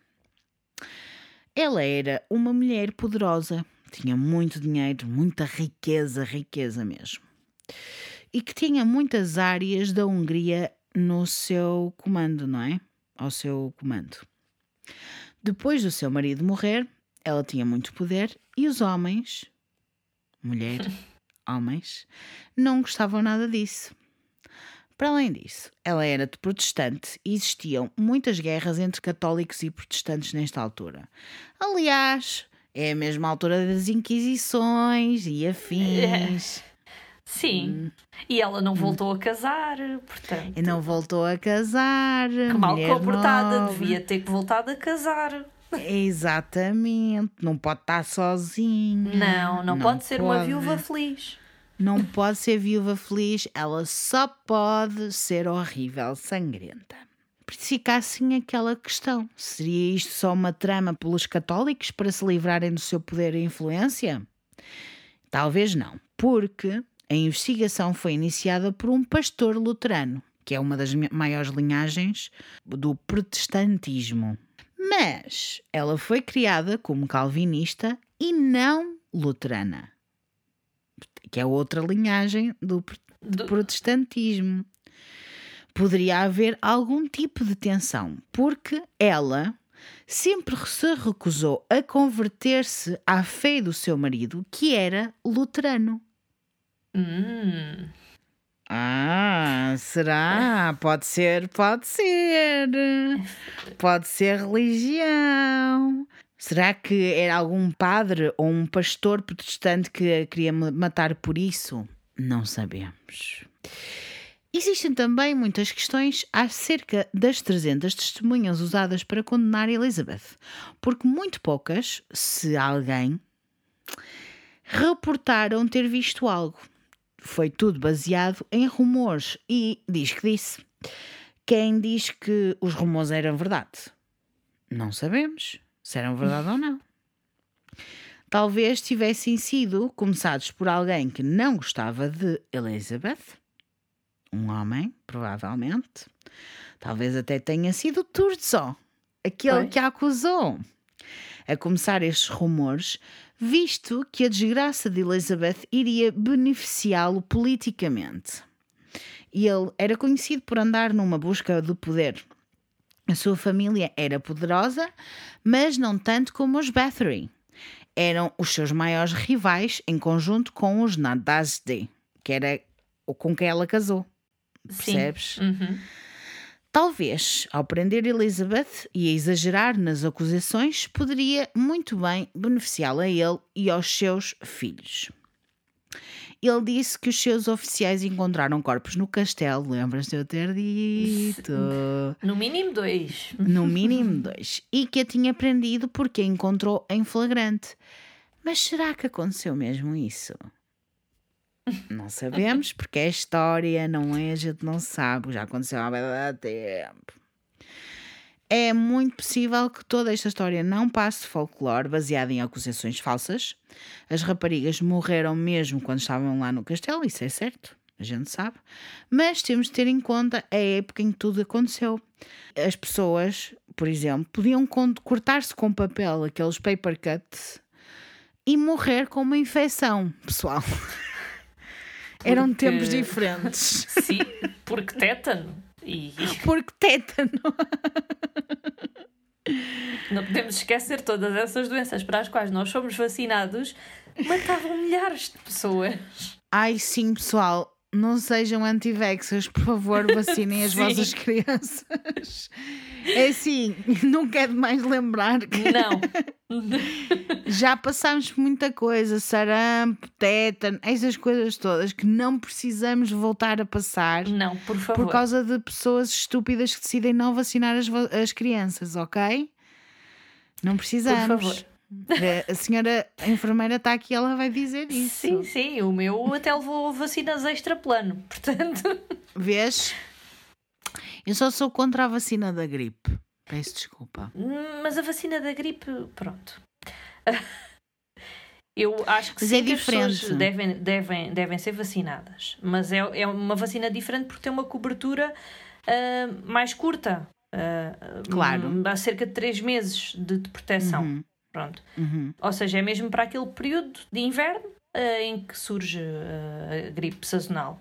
Embora não seja só para Sim. a gripe. Gripe normal tem um protesto também contra a gripe A, que ainda continua a haver. Ah, ok. não sabia disso. Sim, já desde há Mas não há protege contra a Covid, ok, pessoal? Por isso não escusam de ir tomar a, a vacina da, da gripe e achar que podem andar sem máscara na rua, ok? Sim, pois isso não.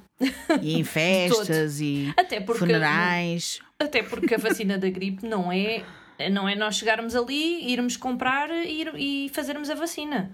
Não, tem Ah, que ser receitada por um médico. Tem que ser prescrita por um médico, porque as, Sim. as que são gratuitas no SNS são para grupos de risco, ah, profissionais de saúde, não é para toda a gente, não é? Não é Sim. para quem tem 20 anos ou 30, não tem nenhuma doença. Essas pessoas, ah, se Não precisam. a não ser que tenham efetivamente alguma doença, à partida não vão fazer a vacina da gripe. Por norma. Pois, para mim é receitado, porque a minha médica diz Exatamente. que, como eu sou um grupo de risco, deveria fazer. Exatamente. Mas eu, eu, eu sempre disse, não, amiga. Não és a única. Amiga, não. Há muita gente que não faz. Mas pronto. Não, porque é assim, eu sei o que é que causa a vacina da gripe. Causa-te uma gripe. e é, se eu puder evitar uma gripe, eu evito uma gripe. Pronto, e agora então, fechadinhos em casa. Ah pá, amiga, estou fechada em casa sei lá há quantos meses, já nem sei. Já perdi a conta. Já perdi a... Sete? Oito? Nem sei. Sete? Eu estou desde março. Sete? Pois, É sete. isso. Tá. É bom Tá não fazer, é bom. melhor não fazer as contas. É melhor não fazer as contas. Não, mas eh, é isso. Não- eu não vou, eu não tomo porque sei que me vai causar gripe. Eu não quero ter gripe e, portanto, não tomo. Mas a minha a médica disse uma vez: não quero tomar a vacina da gripe. Eu não. E ela, ok. E eu, pronto. Também não se pode obrigar, não se pode obrigar Não. as pessoas, não é? Não, mas o resto sim. Quem Sim, é responsável por crianças e quem tem miúdos pequenos e tudo o resto e todas as vacinas obrigatórias devem ser obrigatórias, não é opcional. Não. Vacinem, pessoal. todo. Vacinem, De vacinem todo, vossas crianças. Eu, ainda por cima, porque a partir deste mês ah, o plano foi atualizado e, o- foi, entraram vacinas novas no plano. Uma das que sério? o meu, sim, ah, uma das que o meu filho fez, que é da meningite, ahm, integrou agora ao plano e essa era bastante Yes. cara.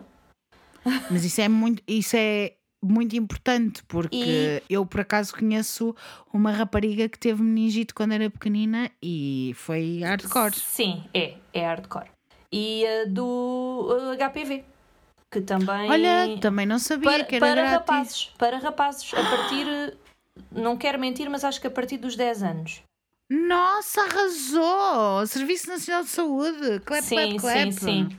Tirando o resto, tudo o resto que a gente não vai falar. Mas pronto. Uma Tipo, coisa de cada vez. As uma vacinas, coisa de não nos vez. podemos esquecer, estas vacinas são muito caras. São. Sim, Eu gastei cerca HPV, de sim. 400 euros a vacinar a da meningite ao meu filho, portanto, What? no total. Mas Portanto, também não és foi uma pessoa barato. És, és uma pessoa que sabe, não é? Não estás propriamente a fazer. se Tu fizeste isso com consciência do que estarias a fazer, era uma coisa boa para o teu filho e para a Sim. saúde das outras pessoas. Sim. Que é para isso que as pessoas se vacinam. Por exemplo, usar máscara, por exemplo, é uma coisa que eu até gostava de falar. Eh, não tem nada a ver com este podcast ou com este tema, mas tem tudo a ver com aquilo que nós estamos a falar. Que é, não é só uma proteção para vocês, pessoal, é uma proteção para os outros também. Seja- Exatamente. sejamos menos egoístas e vamos pensar em nós e nos outros também e vamos começar a ser cívicos. Acho Não. que é. Não custa assim tanto, ainda por cima, a a fase pior, quanto a mim, que foi a do calor, já passou. Sim, já passou. Portanto, Agora aí sim, aí sim era sa- muito Ai. incómodo. era. O suado do bigode era constante. Agora- e, a- a- e aquela alguma sensação até de afrontamento na rua, É. se estivéssemos na rua efetivamente, sim, era mau. Agora de inverno não custa assim tanto. Pois não. É uma Tens questão de toda a hábito. razão. É. É uma questão de hábito e é uma questão do pessoal eh, ter. Eu acho que devia de haver uma vacina para a noção. ok? Também, sim. E eu sinto que muitas coisas se iam resolver tendo uma vacina da noção. Sim. Mas, Porque mas pronto. íamos deixar de ter tantos problemas. Mas as pessoas não têm a noção. Não, não, não tem. Mas não pronto. Voltando à história de Elizabeth, e para terminar, estou quase. A história dela é bem mais interessante quando ela é uma mulher sádica que bebia o sangue de mulheres novas para manter a sua juventude e beleza, não é? Do que uma mulher que foi incriminada por um homem, ou pela igreja, ou por outra coisa qualquer. Hoje, mais de 600 anos depois, Provavelmente nunca vamos saber a verdade sobre Elizabeth Bathory e a extensão dos seus crimes, se é que houve algum. Existe uma imagem incompleta desta mulher. Será que ela foi vítima por ser uma mulher poderosa? Nunca vamos saber. O que ela é considerada é a femme fatale original e destaca-se como uma lição chocante de como perigosa uma mulher sádica, louca e poderosa pode ser. Por último, e com uma dose extra de arrepios, o corpo de Elizabeth foi enterrado no cemitério de Chester, na igreja do cemitério. Mas a sua sepultura foi muitas vezes danificada porque os residentes de Chester não queriam que aquela mulher ali porque achavam que ela era horrível e não queriam que ela lá estivesse. Legítimo, está tudo. E então, ela, poucos anos depois, foi mandada para o jazigo da família Bathory. Mas, quando o jazigo foi aberto em 1995, o corpo da assassina mais terrível da Hungria não estava em lado nenhum.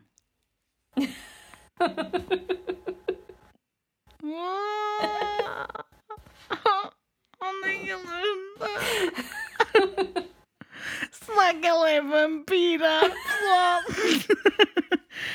A vampira vive para sempre. Se calhar afinal não é o Drácula, mas a Drácula. A Drácula. Ai, eu amava, não é? Uma mulher arrasadora. Se calhar ainda está por aí a viver em algum castelo na Transilvânia. Já viste? É assim, eu ia dizer, eu já não sou nova, portanto, eu já não, já não pertenço ao grupo de risco. É, Para eu ser acho que também já assassinada não. por ela. Já, já Então passei. pronto, vamos as duas. A gente apanha o avião quando isto passar, claro. E vamos lá ver se ela está lá em algum castelo. Gostava só de ver, não sei conhecê-la, porque ela parece uma pessoa interessante. E já passaram 600 anos, mas ela, se é vampira verdadeira, ela continua viva. E nova. Com tanto nova. banho de sangue. Com tanto banho de sangue. Por isso, nova, viva, eu adorava conversar com esta mulher. Saber, é verdade, amiga, ou não é? Se É fosse, verdade. se a gente encontrasse, era verdade. Sim. Uma mulher culta. Olha, falava línguas, não falava português, mas falava latim e acho- que ela chegava lá. Grego, perceber. ela, chega, ela chegava lá. A gente falava com ela em inglês ou alemão, eu não sei. Pois não. Grego também não. Pá, mas ela chegava lá. Eu acho que ela ia chegar lá porque ela ia, ia dar. Eu até dava um numa de aprender húngaro só para tentar falar com ela. Porque gostava de saber. Que deve ser facílimo de aprender. Sim, mas também é difícil aprender português, portanto. Sim, sim, pois é. E nós temos grande facilidade de, de entender outras línguas e aprender outras línguas, exatamente porque a nossa língua é muito difícil de entender. Muito.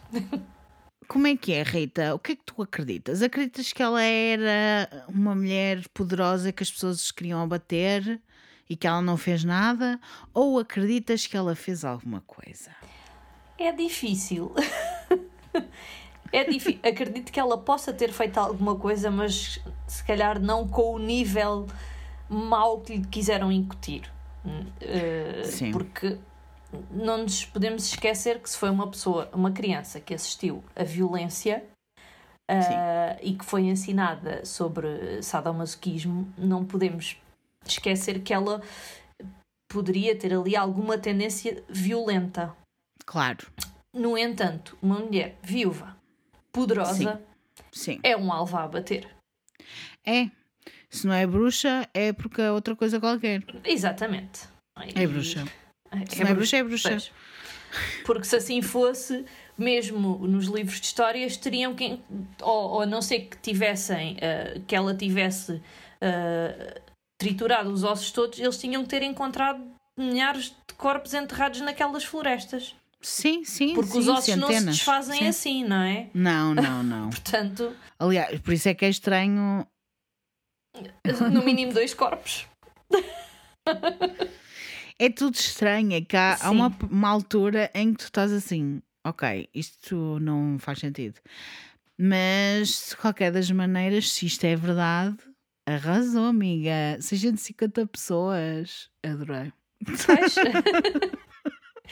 Até porque ia chegar a uma altura em que, por muita gente que vivesse naquelas vilas, 650 raparigas jovens, eh, quer dizer, É por muito. muitos filhos que os camponeses tivessem, muitos também seriam rapazes. Certo. Portanto, eh, entre uns e outros, 650 raparigas é muita gente. Já me, pare... Já me parece too much, não é?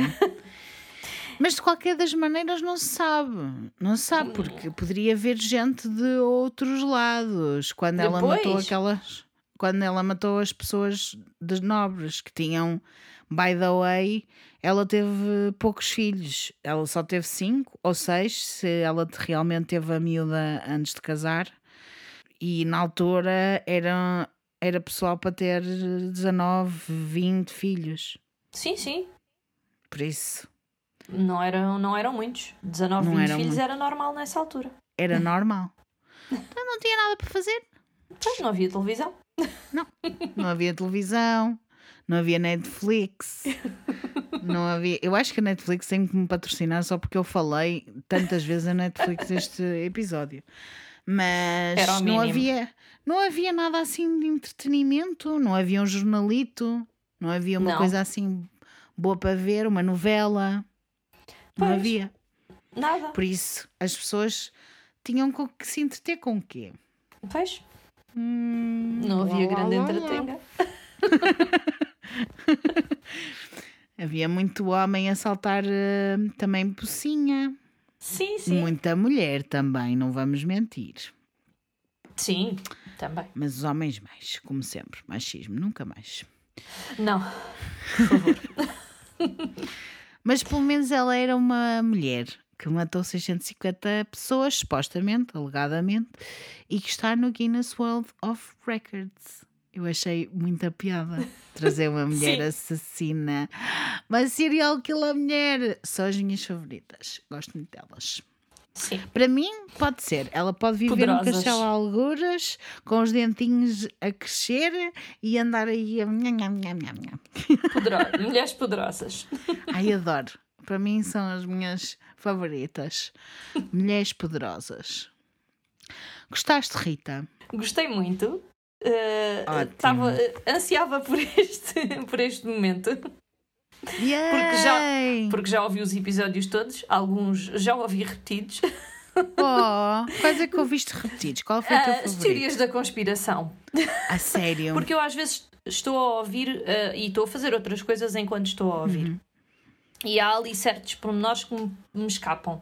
Eh, e depois, quando volto a entrar dentro do tema, já tive que ir. Eh, já, fui, já fui ler nova, já fui ouvir novamente Yeah. o de, da Atlântida. É tão bom, eu adoro esse episódio. Eu adoro Sim, esse sim, sim. episódio. Estes dos meus favoritos. Sim. Esse é dos meus favoritos. Deu-me uma trabalheira. Pois. Mas amei, amei, amei, amei. E depois todas as teorias fazem sentido. Por incrível Sim. que possa parecer, não é? É. Depois ficas mesmo de à toa, completamente à toa. Será que isto é verdade? Será que não é verdade? Sim, sim. eu tenho sim. que me dedicar mais a esses porque hum, eu sinto que tenho que trazer mais desses porque pá, ainda não falei do Egito como deve ser, ainda não falei de algumas coisas que eu tenho na manga como deve ser. E eu sinto que tenho que me dedicar mais a isto, mas pessoal, estamos em outubro, tínhamos que ir para o sangue, não é? Claro. Nem podia ser de outra forma, não é? É bruxas e sangue. É, para mim, isto assusta-me muito mais.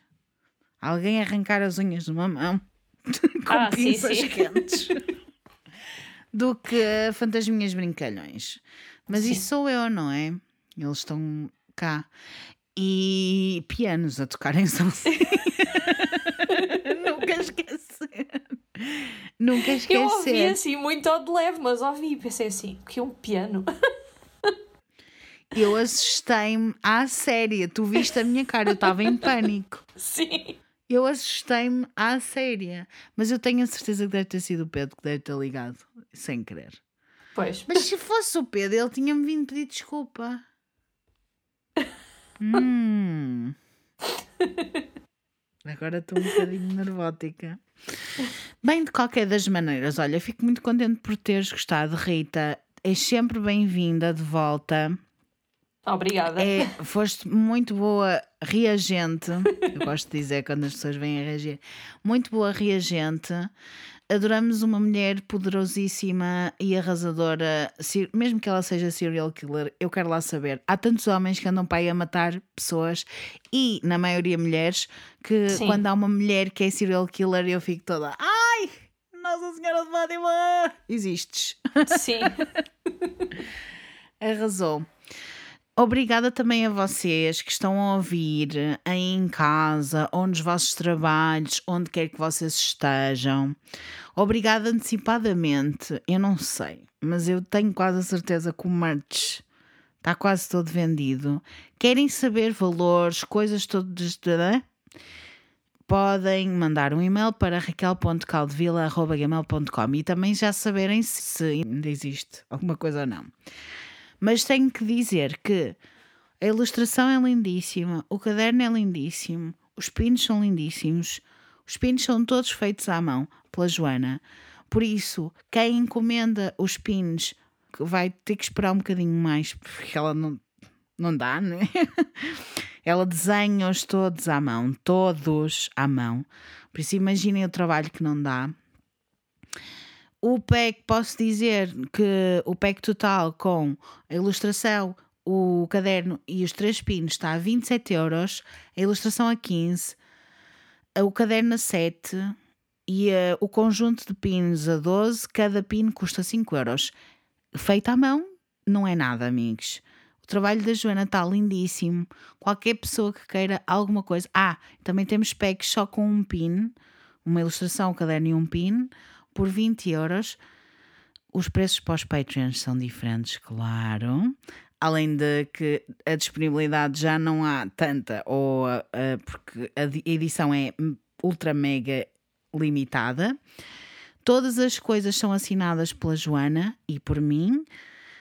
São numeradas, portanto vocês têm direito ao número e tudo. Está tudo ali direitinho. E está a ser eh, um outubro muito arrepiante. E eu espero que vocês continuem a gostar porque eu estou a amar. Vão até patreon.com barra arrepios com a Belinha para me seguirem por lá e apoiarem o meu trabalho. Ouvirem o episódio extra deste mês também, que é As Bruxas Ibéricas, que está arrasador, pessoal. Eu adoro. Eu gostei muito, que eu tive com a Bruna a falar e foi muito lindo. Mas também tem outros episódios extra por 5 dólares e vocês têm direito a imensas coisas. A meetings semanais, a terem acesso ao merch em primeira mão, a conteúdos extra do género saberem coisas sobre a minha vida que mais ninguém sabe, a não ser as pessoas que estão lá. Enfim, uma comunidade muito fixe que eu recomendo, e não é só porque é minha, é porque é, é giro. Portanto, patreon.com barra arrepios com a Bilinha.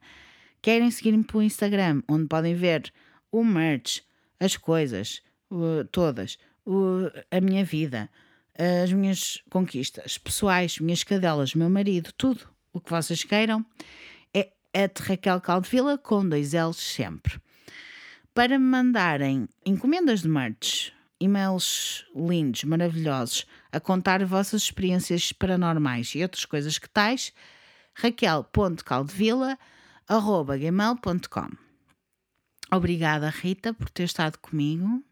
Espero que tenhas gostado um da condensa sangrenta. Não me chamem condensa que me põem tensa. Não te lembras disso? Não. Isso é- Isso era da altura em que o Herman tinha muita piada. era, era muito. Agora já foi, não é? E Já E foi. destruía estúdios hostis. Tu és das minhas, Rita, eu sabia. Eu não me lembrava disso. Não me chame condensa que me põe tensa. O meu, o meu marido é que no outro dia me mandou, mostrou novamente esse vídeo e o que eu me ri, eu só pensava assim: isto, isto hoje em dia, Não, se era isto passasse na televisão, é, era um escândalo. Era- era um mega escândalo. problemático. Nunca na vida isto podia acontecer. Era mega problemático. Mas era tão Mas para bom. mim, a, a, a cena do Herman, a que me faz mais rir à gargalhada de todas, é do, do Not on Paredes de Alien Woman. Isso é ótimo. Eu rio muito. Eu sempre que vejo isso. Também eu. É porque eu rio-me que ele começa a rir-se assim. Ele, ele tem um riso tipo Sim. alarme, não é? É Sim, sim, sim, sim, sim. E eu É já demais. fui. E é, o que é Também muito eu. engraçado é que, é que o meu marido também, tem, também se ri assim. Eu, E eu choro a rir quando, a ver esse vídeo. É demais. Eu também. E também gosto muito do. É, é o Mike e o Melga, em que ele diz: é uma pílula impermeável Melga, Mike. É uma pílula impermeável Melga, Melga. tipo, eu estou assim. Ele depois está cheio de baba, porque é uma cena gigante. Está cheio de cenas a escorrer branco e eu estou. Ah, Eu não consigo parar de rir. Isso é muito bom. É uma enciclopédia. Bons tempos. Sim, sim, sim. Bons tempos. Pessoal, é isto. Espero que tenham gostado. Para a semana vai ser mega, mega assustador, ok? Mas até lá, tenham uma semana muito arrepiante. Cheia de sangue, banhos de sangue para ficarem novas, lindas. Ai, Tchau. tchau. Allow me to introduce myself, though I fear you've heard my name, that you've heard the story of Countess Bathory. story is told by the victors, heroic warriors, and mad kings. Will you hear my story? From the lips of Bathory.